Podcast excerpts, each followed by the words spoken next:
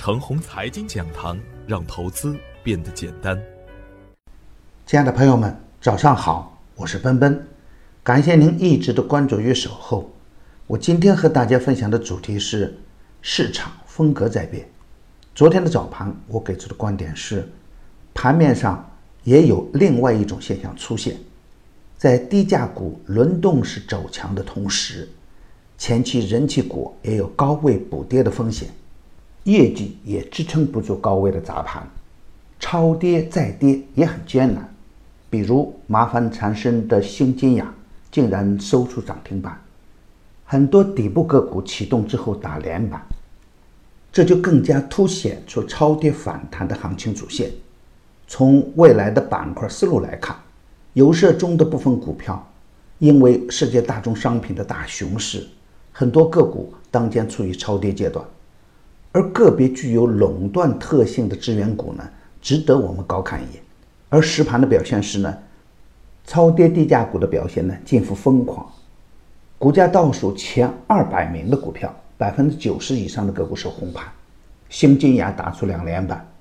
与之完全相反的是呢，高价股出现了砸盘的现象，在宁德时代的带领下。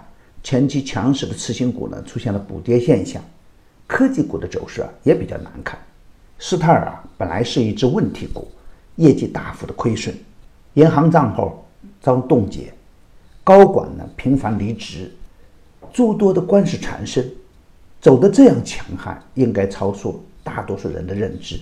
逆势打出八连板，今天终于被停牌检查。它对市场最大的贡献。在于激活了超跌低价股的强势反弹，同时被停牌的还有六板的成都路桥，超跌低价成了最强的风口。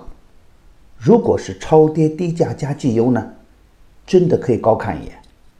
量价配合较好的超跌低价股可以跟踪做短线。当然，市场风炒低价股，有机会也有陷阱，有问题的低价股。被监管层进行风险警示的个股，再强也不建议大家跟着干。如果说市场有利空，还真有。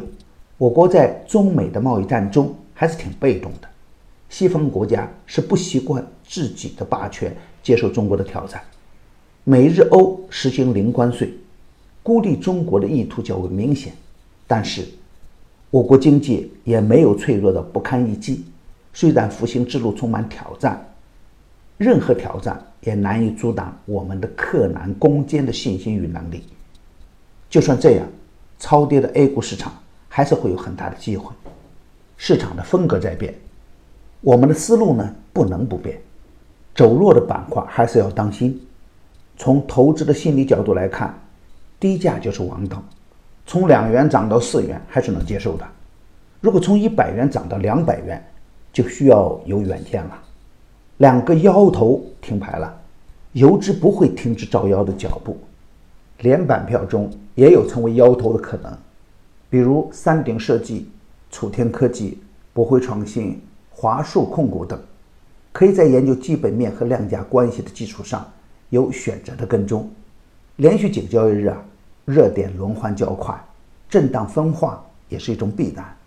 比如基建股，处于反转状态的个股。可以逢低低吸，低价股啊不可能全部走牛。精选个股时，首先要考虑的还是安全。做足功课，成功就会简单一点。越是好行情啊，选股的条件应该更加严格一点。介入个股时，可以先小仓一点，确认强势逻辑成立的时候呢，可以加仓大干。精选好股票，耐心做波段，可以关注。华数控股、群星玩具等个股的低吸机会。牛散选牛股已经推出九期，前八期一直保持着逆势赢盘，第九期的牛股收益稳健。只需关注“陈红财经”微信公众号，并回复“六六六”，就可以免费获得牛散选牛股的专用优惠券。与牛散结缘啊，您将成为下一个牛散。送人玫瑰，手有余香。感谢您的点赞与分享，点赞多，幸运就多。分享多，机会也多。谢谢。